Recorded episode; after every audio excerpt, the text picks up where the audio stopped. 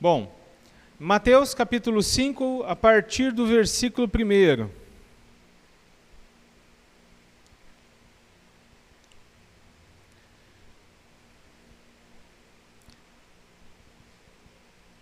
Hoje será a sexta mensagem no Sermão do Monte.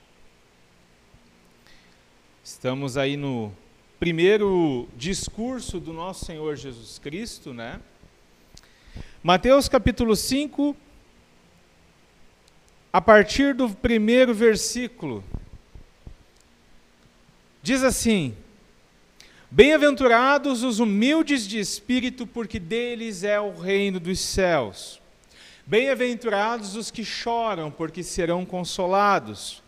Bem-aventurados os mansos, porque herdarão a terra. Bem-aventurados os que têm fome e sede de justiça, porque serão fartos. Bem-aventurados os misericordiosos, porque alcançarão misericórdia. Bem-aventurados os limpos de coração, porque verão a Deus. Bem-aventurados os pacificadores, porque serão chamados filhos de Deus. Bem-aventurados os perseguidos por causa da justiça, porque deles é o reino dos céus. Bem-aventurados sois quando por minha causa vos injuriarem e vos perseguirem, e mentindo disserem todo mal contra vós. Regozijai-vos e exultai, porque é grande o vosso galardão nos céus porque assim perseguiram aos profetas que viveram antes de vós. Vamos orar mais uma vez? Espírito Santo de Deus, rogamos a Ti nesse momento, Tua graça, Tua misericórdia para conosco. Pedimos que Tu venhas falar, Senhor, conosco. Fale ao nosso coração. Fale ao coração daqueles que estão aqui presentes, ao coração daqueles que estão em casa Fale conosco, abre, Senhor, o nosso coração, abre, Senhor, a nossa mente, que a tua palavra ela venha frutificar dentro de nós.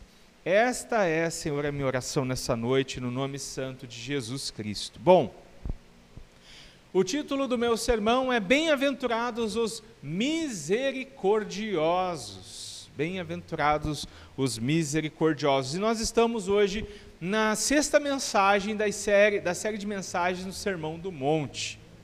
Né? Então, nós começamos a primeira mensagem, Jesus e os discípulos e a multidão. Né? Estão lembrados, né?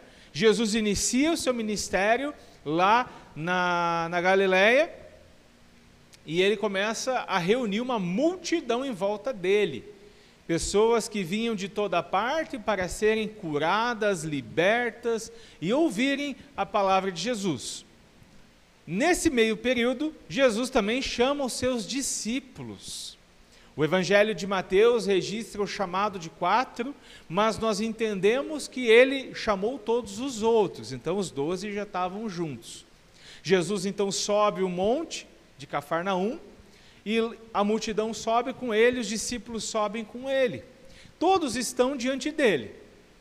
Jesus se assenta para ensiná-los e os ensina com autoridade.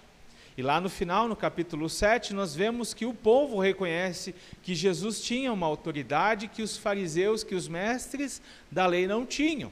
Jesus ensina com autoridade. E aí nós vimos que o primeiro, Jesus abre o sermão do monte dizendo que bem-aventurados são os pobres de espírito, porque deles é o reino dos céus. Então Jesus ele começa nessas bem-aventuranças a desenhar uma fotografia, uma pintura do crente, do cristão, do discípulo de Jesus. Porque embora Jesus esteja falando com a, uma multidão, né? embora tenha uma multidão ali na frente de Jesus, o alvo de Jesus prioritário não é a multidão. O alvo de Jesus prioritário são os doze discípulos. Né? E aí nós vimos o que, é ser humilde de espírito, ser pobre de espírito. É quando você está diante de Deus e você enxerga quem é você diante de Deus. Você enxerga que você é um pecador, que Deus é extremamente santo.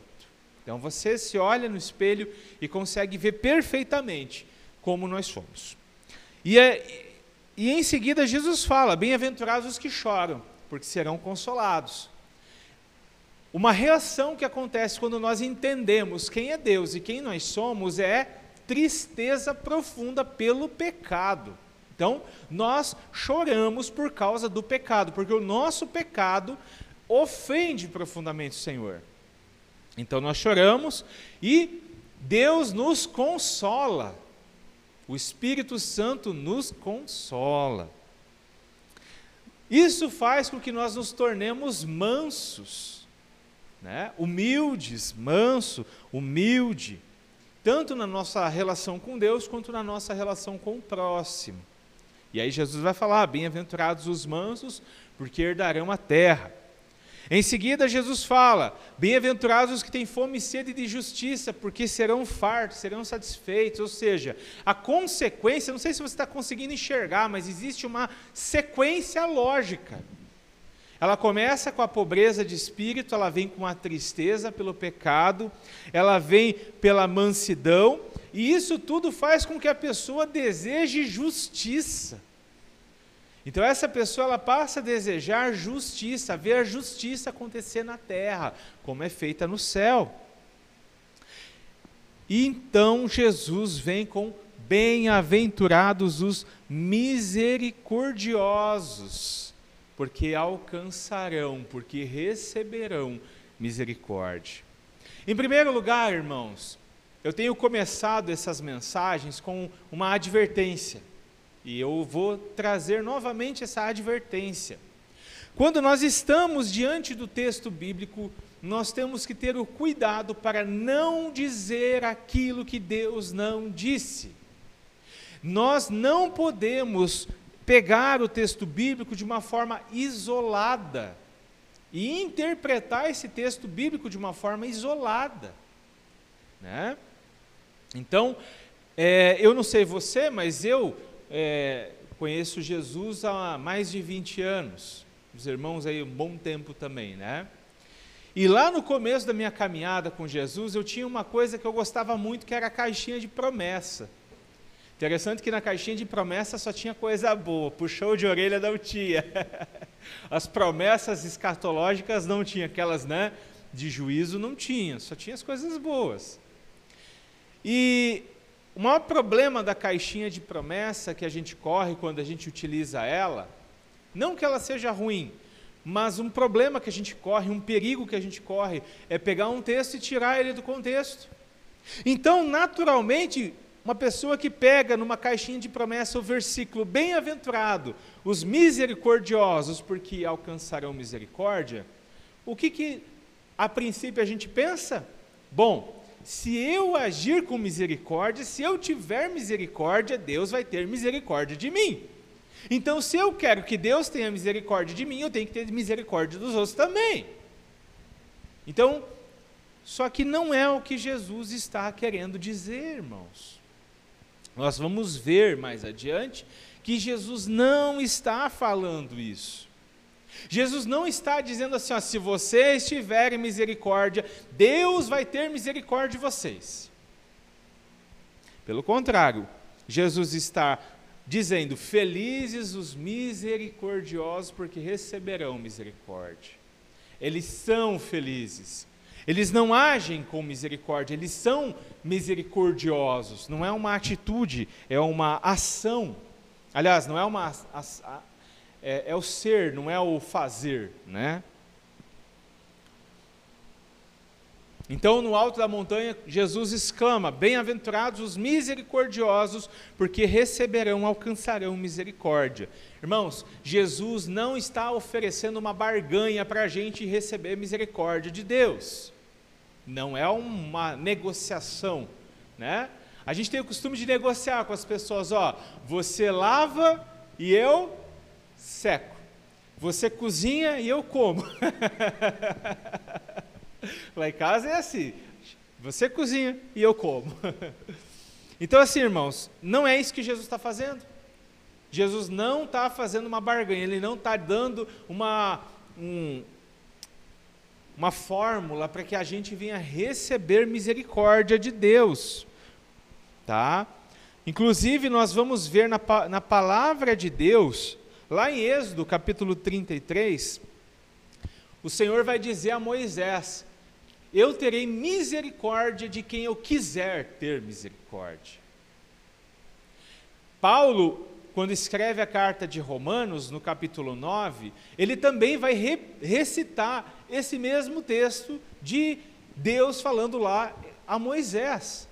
Então, irmãos, Deus, ele tem misericórdia de quem ele quer ter misericórdia. O Senhor, ele dá a sua misericórdia não porque alguém foi misericordioso ou porque alguém foi bonzinho. O Senhor dá misericórdia quando ele quer e para quem ele quer. Então, nós temos que ter esse cuidado de não pegar esse texto e tirar ele do contexto. É Êxodo 33, 19. Então, o propósito do Senhor não é estabelecer um fundamento sobre o qual a esperança do, do pecador deve repousar, mas descrever o caráter dos discípulos verdadeiros de Jesus. Nós vamos ver mais agora adiante que o que Jesus está fazendo aqui, ele está mostrando como deve ser a vida de um discípulo seu, de alguém que foi transformado, de alguém que foi regenerado. Então, isso não tem nada a ver com barganha, não é negociação com Deus, eu não vou fazer para que Deus me retribua. Mas, Fernando, quem é o misericordioso? Aliás, quem é o bem-aventurado aqui? Bem-aventurados os misericordiosos. Como eu falei antes, quando a gente olha para as bem-aventuranças, a, a gente tem uma impressão delas falarem de pessoas diferentes. Um é o pobre de espírito, né? um é o que chora, um é o manso, um é o pacificador, um é o misericordioso. Mas nós temos que pensar nessa bem-aventurança como se fosse uma laranja, as bem-aventuranças é uma laranja, ou uma pocã, né? quem gosta de pocã, que tem vários gomos. É uma pocã, mas tem vários gomos. É uma pocã, mas ela tem os gomos, ela tem a semente e ela tem a casca. Então, quando Jesus fala sobre as bem-aventuranças, ele está falando de uma pessoa, o crente verdadeiro. Esse é aquele que é pobre de espírito, chora por seus pecados, é consolado por Deus, se torna manso e humilde, tanto na sua relação com Deus quanto na relação com o próximo, tem fome e sede de justiça e se torna misericordioso. Ele se torna misericordioso.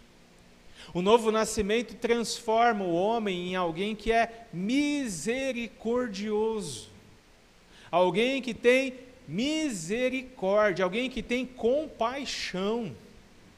E é interessante, irmãos, que o Senhor Jesus ele deixa de focar em algo que dirige o homem a Deus na sua relação com Deus, e agora ele passa a falar na relação que a gente tem com o nosso próximo. Porque eu não tenho que ter misericórdia de Deus, Deus é que tem que ter misericórdia de mim. Mas o homem que foi salvo, o homem que é cheio do Espírito Santo, não é aquele homem que rodopia, é o homem que age com misericórdia. Esse é o homem que é cheio do Espírito Santo.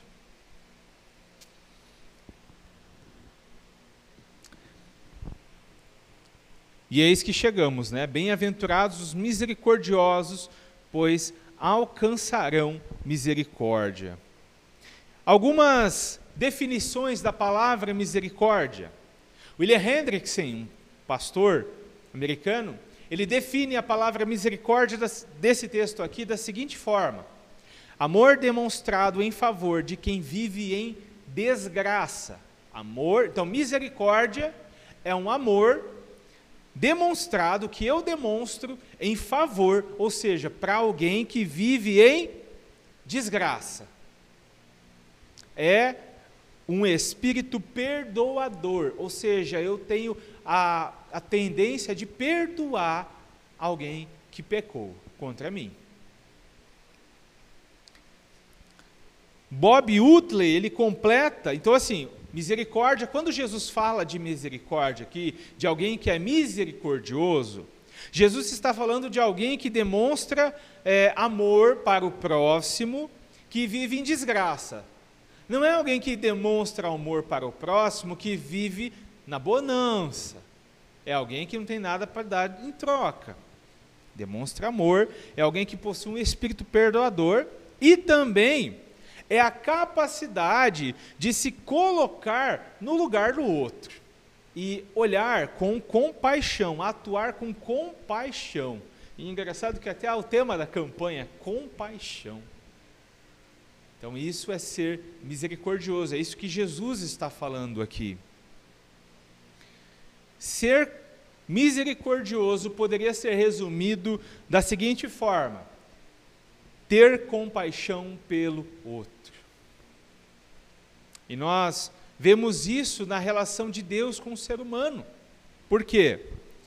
Em Romanos capítulo 5, versículo 8, Paulo vai dizer assim: Deus demonstra o seu amor por nós da seguinte forma: Olha como Deus demonstrou o seu amor e a sua misericórdia, a sua compaixão com o ser humano.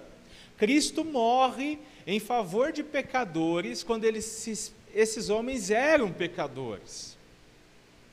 Cristo morre por pecadores, por pessoas que não mereciam a bondade, a misericórdia de Deus, quando essas pessoas ainda não mereciam, elas não fizeram nada para merecer. Então é assim que Deus demonstra o seu amor e a sua misericórdia.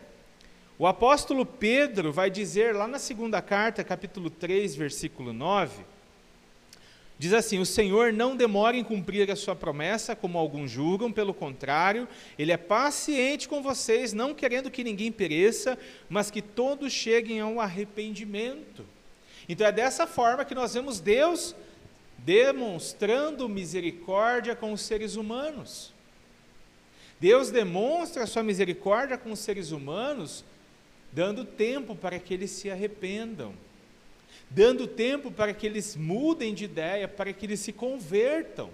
É assim que Deus age conosco. Porque Deus poderia muito bem tacar fogo em tudo. É ou não é? Vamos tacar fogo e vamos começar tudo de volta? Geilda, você cozinha, né? Você faz bolo. Já errou a massa do bolo alguma vez? E o que, você faz com a massa do bolo quando você erra? Você joga fora. Você não tem o que fazer. Deus poderia ter feito isso, irmãos. Deus poderia ter feito isso, mas só que Deus não nos compara com bolo. Deus nos compara com barro na mão de um oleiro. Ele é o oleiro, nós somos o barro. O oleiro é aquele que faz vaso, né? esses vasos de barro. O vaso, quando estraga na mão do oleiro, ele consegue refazer, diferente da massa de bolo. Né? Então é assim que Deus demonstra. Novamente, Paulo, em Filipenses capítulo 2, ele vai mostrar mais uma vez como Deus demonstra misericórdia para com a gente. Deus, ele demonstra misericórdia para conosco quando ele envia o Filho, Jesus Cristo, Deus, a esse mundo. Só que a gente às vezes tem uma ideia de que quando Jesus vem aqui nesse mundo, ele é o rei da cocada preta. Mas Jesus, quando vem a esse mundo, ele não é o rei da cocada preta. Ele vem como servo.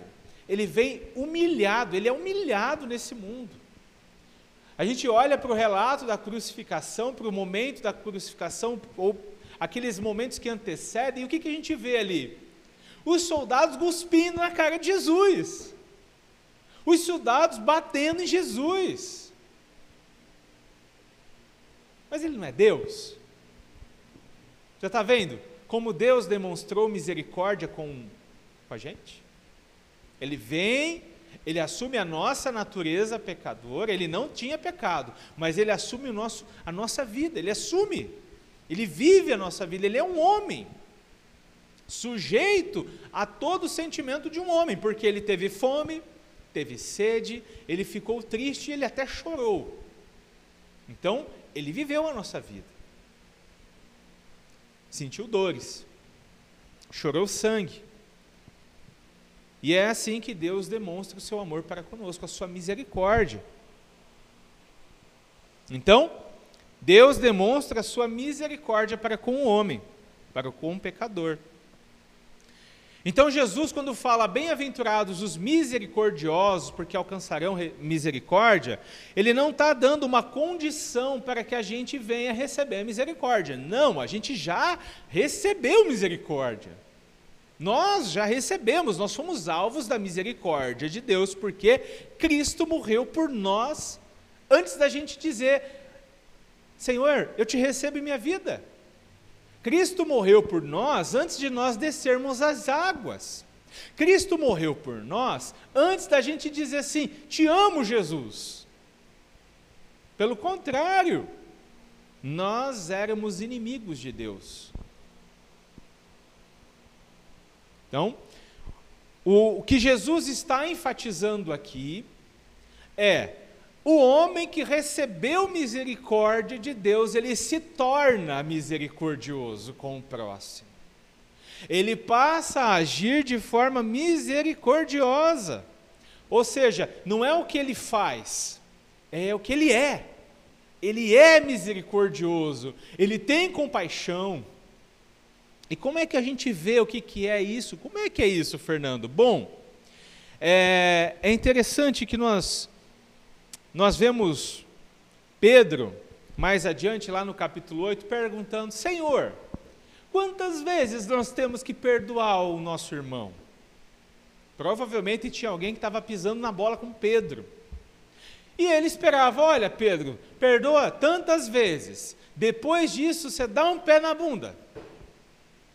E Pedro estava esperando uma resposta dessa. Não, Jesus vai me mandar perdoar tantas vezes, depois vai me mandar desistir dessa pessoa. Jesus fala assim: Pedrão, 70 vezes 7. E aí Pedro começa a fazer conta. Eu não sei se você já fez conta, né? mas você começa a fazer conta. Jesus não está dando uma conta, um número. Quando Jesus fala isso, ele está falando assim: perdoar sempre que preciso. E aí Jesus vai ilustrar isso. Ele vai contar uma parábola chamada parábola do credor sem compaixão, parábola do credor incompassivo.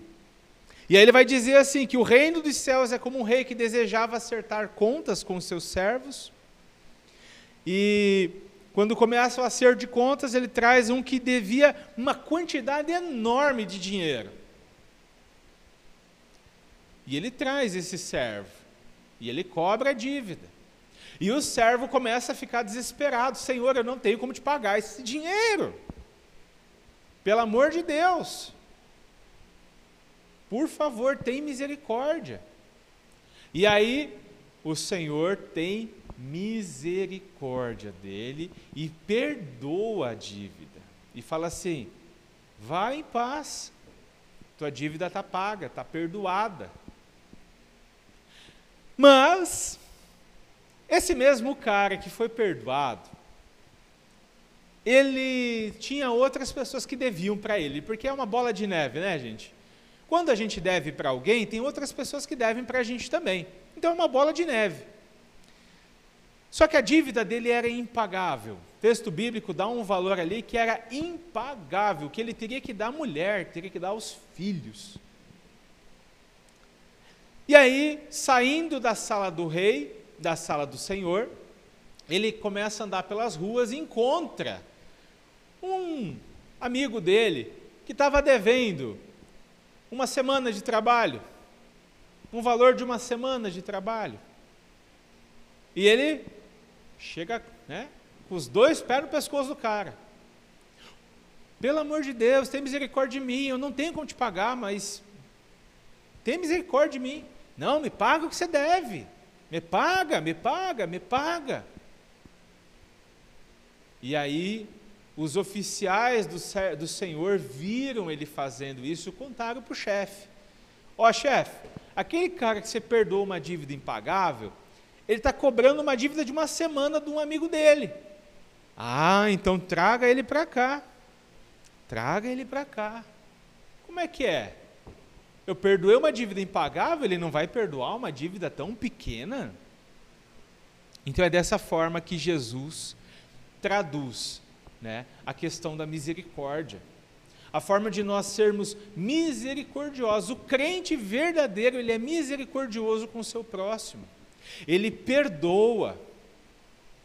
Perdoar não é esquecer, irmãos. Perdoar não é esquecer. Perdoar é você liberar de pagamento, ou seja, você não me deve mais nada. Estamos quites. Porque Deus não esquece o que a gente fez. Ou Deus esquece? Hã? Deus esquece o pecado que a gente cometeu, os pecados que a gente cometeu? Deus não esquece. Deus não tem memória curta. Mas Deus nos libera da dívida, porque alguém pagou a dívida, Jesus pagou a nossa dívida. Então, perdoar não é esquecer, perdoar é liberar de pagamento. É dizer assim, ó, você não me deve mais nada.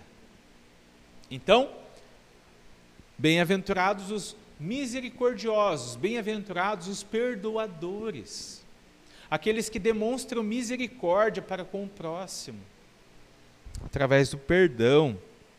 Uma outra forma de nós vermos a, o ser misericordioso do cristão, é, Jesus vai dar um, um exemplo, uma parábola, por exemplo, a parábola do bom samaritano. E aí nós precisamos lembrar que o povo de Samaria não se davam com os judeus. Eles eram parente, mas diz a minha sogra que parente até os dentes, né? É só os dentes. Então, assim, eles eram parentes dos judeus, mas eles não se davam com os judeus. E aí, um homem, Jesus conta lá uma parábola, e um homem está andando pelo caminho e ele é assaltado. E não bastasse o pessoal roubar ele, o pessoal espancou aquele homem. E ele ficou jogado na beira da rua. E aí passa o levita, né? A gente acha que levita é quem toca na igreja. Isso não é levita, tá, irmãos? Levita não existe hoje. Tá? Levita era quem cuidava do templo, quem oferecia os sacrifícios, era quem limpava o templo, né? quem mantinha a conservação, a zeladoria do templo, era quem matava os animais lá para o sacrifício. Esses eram os levitas. E eles eram descendentes de Levi. Então, hoje em dia, nós não temos levitas. Beleza? Mas passa o levita. E o levita era uma pessoa consagrada a Deus, era um homem de Deus. Esperava-se que ele era um crente também, né? alguém que cria no Senhor. Mas o levita, quando enxerga aquele homem cair no meio da rua, o que, que ele faz? Nem, nem te vi. Nem te vi. Vou fazer de conta que os olhos não veem, o coração não sente, a consciência não acusa. E aí Jesus fala que logo em seguida passou um sacerdote. E o sacerdote era mais importante que o levita. Teoricamente falando, alguém mais consagrado a Deus, como se fosse um pastor hoje em dia, né? Mas hoje nós sabemos que não é só o pastor não é o sacerdote, nós somos sacerdotes. O Senhor Jesus vai nos dizer que nós somos o sacerdócio santo, nação santa, então somos um reino de sacerdotes, né? Mas aí passa o sacerdote, e o sacerdote, em vez de ir lá acudir aquele homem, o que, que ele faz? Atravessa a rua e faz de conta que não viu. Aquele homem caído no chão, ele poderia até cantar a música lá do sabor de mel. Se tivesse, ele talvez até poderia cantar. Né? Quem te viu passar na prova e não te ajudou vai se arrepender. Mas não existia. E aí em seguida passa o samaritano. E o samaritano era aquele que o judeu detestava. É, a gente talvez não consegue entender, mas vamos pensar. Hoje em dia a política está tão né, conturbada. Vamos pensar no cara mais fanático do PT e o cara mais fanático do Bolsonaro. Então pensa aí um, um, amigo, um fã do Lula e um fã do Bolsonaro. Sabe? Aquele fã roxo, aquele cara assim, né? Faca nos dentes. Você não pode falar nada contra o, a pessoa ali que ela já vai, né? E aí passa esse samaritano, e o que, que ele faz? Ele não quer saber se quem está ali deitado é um judeu, porque era um judeu. Ele vai lá e acode aquele rapaz. Jesus fala que ele não apenas acode, mas ele carrega ele nos ombros, coloca sobre um cavalo, leva para uma hospedaria, paga a diária na hospedaria, paga os remédios para ele ficar bom, cuida daquele homem. Aquele homem estava na desgraça, mas ele não tinha nada, ele não tinha nada para dar em troca, ele não podia oferecer nada. Isso é ser misericordioso, irmãos. É como é agir com misericórdia, com compaixão em relação ao próximo. Martin Lloyd Jones vai dizer que o crente tem muita gente hoje em dia que não gosta de ser chamado de crente, né? Mas eu vou ser bem honesto, irmãos. Eu tenho orgulho de dizer sou crente. Porque crente não é você usar uma roupa ou estar tá com uma Bíblia. Crente significa que você crê. Você crê. Você crê em Jesus. Então, o crente é alguma coisa antes de fazer qualquer coisa. O crente é. Ele não é o que faz, ele é, ele é misericordioso, ele é pobre de espírito, ele é manso, ele é humilde, ele é puro de coração, ele é pacificador. Nós precisamos ser crentes antes de agir como crente. O maior problema de muitos hoje em dia é a preocupação como agir como crente em vez de ser crente. É o que você faz que os outros vão ver em vez de você ser realmente crente de verdade. Quanto mais ponderamos sobre a misericórdia de Deus para conosco, e da forma com que nós fomos salvos pelo Senhor Jesus, quanto mais consciente da dívida que nós temos para com Deus, mais misericórdia nós teremos para com o nosso próximo.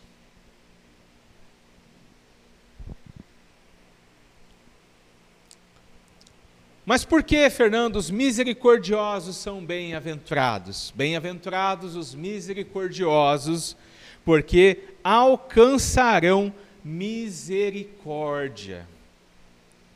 É interessante que, como eu falei antes, Jesus não está dando uma condição para recebermos misericórdia. Mas ele está dizendo que os misericordiosos, eles vão receber misericórdia. Ele, nós recebemos já no passado, com a morte e ressurreição de Jesus, a, levando o nosso pecado, tendo misericórdia de nós. Mas lá no juízo final, no grande dia onde nós estaremos diante do cordeiro e do leão, naquele dia nós também receberemos misericórdia. É isso que Jesus está falando aqui. E é interessante que Jesus vai é, falar um pouco mais adiante na oração do Pai Nosso. Perdoa as nossas dívidas, assim como perdoamos aos nossos devedores. Não é uma barganha, mas como eu sou misericordioso, eu sou alvo da misericórdia, e eu sou misericordioso, eu sou alvo da misericórdia. É como se fosse uma roda, ela vai rodando. Eu recebo a misericórdia, dou misericórdia, recebo misericórdia, dou misericórdia. Recebo de Deus, dou para o próximo. Recebo de Deus, dou para o próximo. É como se fosse um, um círculo. Não tem fim, fica rodando. Sou perdoado por Deus, perdoo o meu próximo. Recebo misericórdia e compaixão de Deus, ajo com compaixão e misericórdia com o meu próximo. E essa é a verdadeira felicidade do crente. Essa é a bem-aventurança do crente, irmãos. A bem-aventurança que Jesus está falando aqui não é ter coisas nessa vida, não é ser alguém nessa vida. Olha que interessante, a gente às vezes se preocupa, né? Não, porque eu preciso ser alguém nessa vida. Não, eu tenho que ser alguém, meu nome tem que estar marcado na história. Mas Jesus disse que bem-aventurados são os misericordiosos, felizes são os misericordiosos, porque eles vão receber misericórdia. Eles vão receber de Deus misericórdia. E eles vão receber do próximo misericórdia também.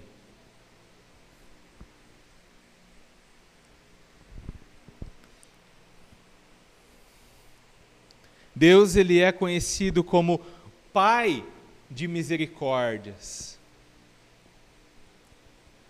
O Pai é conhecido como Pai de misericórdias. Se somos filhos de Deus, somos filhos da misericórdia. Agimos com misericórdia, recebemos misericórdia, damos misericórdia e por isso somos felizes. Paulo, em Romanos, é interessante que a palavra misericórdia ela é muito rica na Bíblia. E, sinceramente, eu não vou ter tempo de falar tudo que eu poderia falar sobre esse texto hoje. Mas Paulo, ele vai dizer que, inclusive, agir com misericórdia é um dom. E é um dom que deve ser feito com alegria. Aquele que tem o dom de misericórdia, aquele que é misericordioso, deve ser misericordioso com alegria, não com tristeza. Trazendo para a nossa vida, irmãos. Em primeiro lugar, nós temos que ler a Bíblia dentro do contexto. Nós não podemos aceitar ouvir qualquer mensagem que não seja a mensagem do Evangelho de Jesus. Nós temos que, lendo um texto ou ouvindo um texto, nós temos que julgar esse texto de acordo com o que está em toda a Escritura. Então, eu não sou misericordioso para receber misericórdia, pelo contrário, eu recebi na minha vida a misericórdia de Deus e é por isso que eu sou misericordioso. Em segundo lugar, irmãos, o próprio Senhor Jesus vai falar ainda no Sermão do Monte e, e, ao longo de Mateus. Ele vai dizer assim: misericórdia quero e não holocaustos. Deus ele não deseja a nossa, os nossos sacrifícios apenas. O Senhor não está interessado naquilo que a gente pode fazer, Ele está interessado nas nossas misericórdias, em que nós agimos com misericórdia, nós sermos misericordiosos com o próximo. E essa é uma marca do crente, essa é uma marca. Você quer saber se uma pessoa ela é nascida de novo? Você pega o, as bem-aventuranças.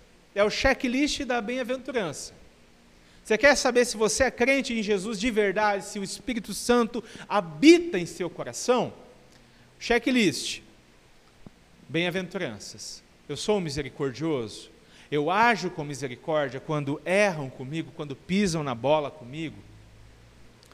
Eu ajo com compaixão quando eu estou diante de uma pessoa necessitada. Quando eu estou diante de alguém que precisa da minha ajuda.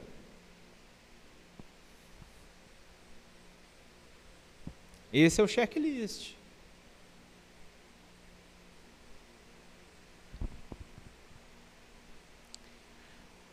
É interessante que nós vemos nos evangelhos também que os desgraçados clamavam por Jesus.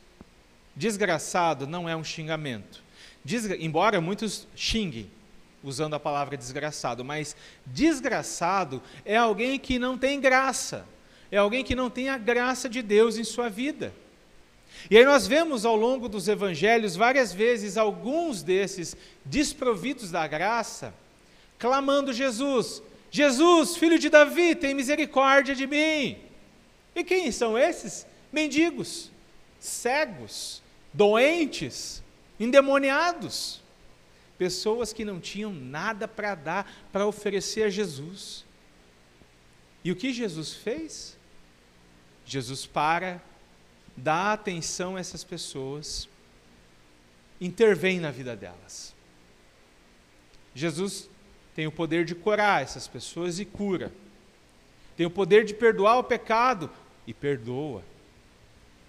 Da mesma forma, nós vamos encontrar pessoas desprovidas de graça que vão clamar a nós por ajuda. E às vezes a gente pensa apenas na ajuda material, financeira. E é importante também botarmos a mão no bolso. Mas muitas vezes essas pessoas vão estar clamando por ajuda emocional, ajuda familiar. Elas vão estar desesperadas clamando por ajuda. E nós, como crentes, como misericordiosos, devemos agir com misericórdia. Devemos abraçar, estender a mão, estar junto com ela. São pessoas que não podem nos dar nada, que não, não vão nos pagar, não vão nos beneficiar, não são gente importante na sociedade.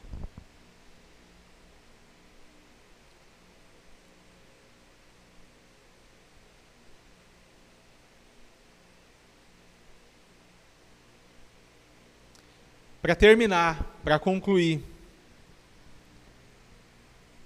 Mateus 23, 23, o Senhor Jesus ele vai condenar os mestres da lei, os fariseus, e vai chamar eles de hipócritas. Eles eram religiosos, irmãos. Os mestres da lei, eles não eram é, gente que não cria em Deus eles eram religiosos, eles estavam nas sinagogas, eles assistiam culto, eles ouviam pregação. E eles se preocupavam com as mínimas coisas, sabe aquela coisa, o mínimo detalhe. Eu não sei vocês, mas eu par, já participei de igrejas, né, de uma igreja, os irmãos já sabem, onde você tinha que dar o dízimo até das moedinhas. Você ganhou ali um real, Dízimo de um real é 10 centavos. E o pastor ficava 15 minutos no culto ensinando: ó, dízimo de um real, irmãos, é 10 centavos. Às vezes, irmãos, a gente fica preocupado com essas minúcias, em dar o dízimo do entro, o dízimo do cominho, o dízimo das mínimas coisas. Eu conheci nessa, nessa igreja um rapaz, eu conheci esse rapaz, ele trabalhava num restaurante, o que, que ele fazia? Ele ganhava a refeição dele e ele deixava 10%. Eu não sei o que ele fazia. Se fosse, se fosse qualquer outra pessoa, ia falar que ele deixava para o santo. né? O pessoal não joga bebida para o santo. Então ele tirava o dízimo das mínimas coisas. Mas o Senhor Jesus, ele vai dizer que aqueles fariseus religiosos hipócritas, eles tinham é, dado é, o dízimo do hortelã, ou seja, de uma coisa insignificante, do endro e do cominho. Mas eles negligenciavam os preceitos mais importantes da lei.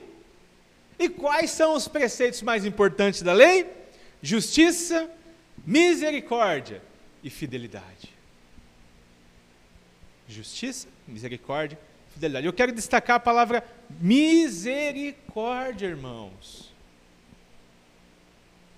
Jesus termina dizendo: vocês devem tirar o dízimo. Jesus não diz para eles assim: ó, vocês, não, dízimo não precisa mais, dízimo é lá de Abraão, lá da lei, você não precisa. Não. Jesus fala assim: vocês devem praticar essas coisas sem omitir, ou, sem, sem, ou seja, sem deixar de fazer aquelas. Ou seja, vocês devem dar o dízimo, mas vocês também devem agir com justiça, desejar justiça, agir com misericórdia e serem fiéis. Concluindo, irmãos, concluindo. Bem-aventurados os misericordiosos, porque somente eles, somente os misericordiosos serão receberão misericórdia. Amém? Que o Senhor nosso Deus nos transforme em crentes de verdade. Já pensou se todo esse contingente de crentes que tem no Brasil, e o Brasil é um dos países mais religiosos do mundo. Quantos milhões de crentes não existem no Brasil? Já pensou se todos eles agissem com misericórdia? Como é que ia ser o Brasil? Será que ia ser melhor? Será que o Brasil seria um lugar melhor? O mundo. Se todos os cristãos do mundo fossem misericordiosos, fossem cristãos de verdade, como Cristo foi, Cristo foi misericordioso. Será que o mundo seria um lugar mais justo? Será que o mundo seria um lugar melhor, mais pacífico? Com certeza, irmãos. Com certeza. Mas isso começa aqui. Comigo. com você, pedindo, Senhor, me transforma. Essa é a nossa oração, irmãos. Nós não devemos orar por dinheiro. Nós podemos pedir, Senhor, nos dê o pão, nos dê o dinheiro necessário para pagar as contas. Mas a nossa oração principal, e a oração que eu quero encerrar nessa noite é: Senhor, me faz ser parecido com Jesus. Me faz ser parecido com esse Jesus da Bíblia. Eu quero ser parecido com Jesus. Eu não quero ser parecido com qualquer outra pessoa, eu quero ser parecido com Jesus. Jesus. Essa semana eu coloquei no, no grupo lá, uma amiga, uma amiga nossa, até uma menininha, de uns 5, 6 anos, Catarina. E ela estava ensinando a Catarina que a Catarina deveria né, é, debater quando fosse questionada, ela deveria né, debater com as pessoas, assim, firmando o ponto dela, ponto de vista e tal. E, e meio que tentando até provocar a Catarina, para a Catarina ser um pouco assim mais incisiva. E aí a Catarina dá uma resposta que quebra ela no meio. Ela fala assim: Mamãe, minha cabecinha não consegue fazer isso. Eu fui é, reprogramada por Jesus. Eu fui reprogramada. Fui, é a linguagem das crianças agora é, é reprogramar. Então, assim, foi transformada. Irmãos, essa é a nossa oração. Nós precisamos ser reprogramados por Jesus. Amém? Você pode ficar de pé? Pai das misericórdias, Deus que teve misericórdia de homens e mulheres pecadores, nós rogamos a Ti que Teu Espírito Santo nos transforme em agentes de misericórdia nesse mundo. Queremos ser misericordiosos como Tu, Senhor, foi misericordioso conosco. Queremos ser misericordiosos como Jesus foi misericordioso nos transforme. Transforma, Senhor, o nosso coração. Quando as pessoas nos virem, talvez elas não vão saber que nós somos crente, olhando a nossa roupa, o nosso cabelo, a nossa cor de pele, mas que quando elas ouvirem nossas palavras e quando elas verem nossas atitudes, que elas enxerguem Jesus nisso. Essa é a nossa oração, Senhor. E eu me incluo nela. Eu preciso ser transformado. Transforma-nos, Senhor a pequenos cristos nesse mundo, para que esse mundo veja a tua glória e para que, como o salmista cantou, nós possamos ver, Senhor, os povos te louvarem, porque viram a tua misericórdia. Louvado seja o teu nome. Nos dê, Senhor, uma semana para a tua glória. Nos prepare para viver nesse mundo como cristãos nos prepare para viver e para morrer para a tua glória. Essa é a nossa oração. Em nome de Jesus Cristo, nosso Senhor. Em nome de Deus Pai, Pai de misericórdia, nós agradecemos. Amém.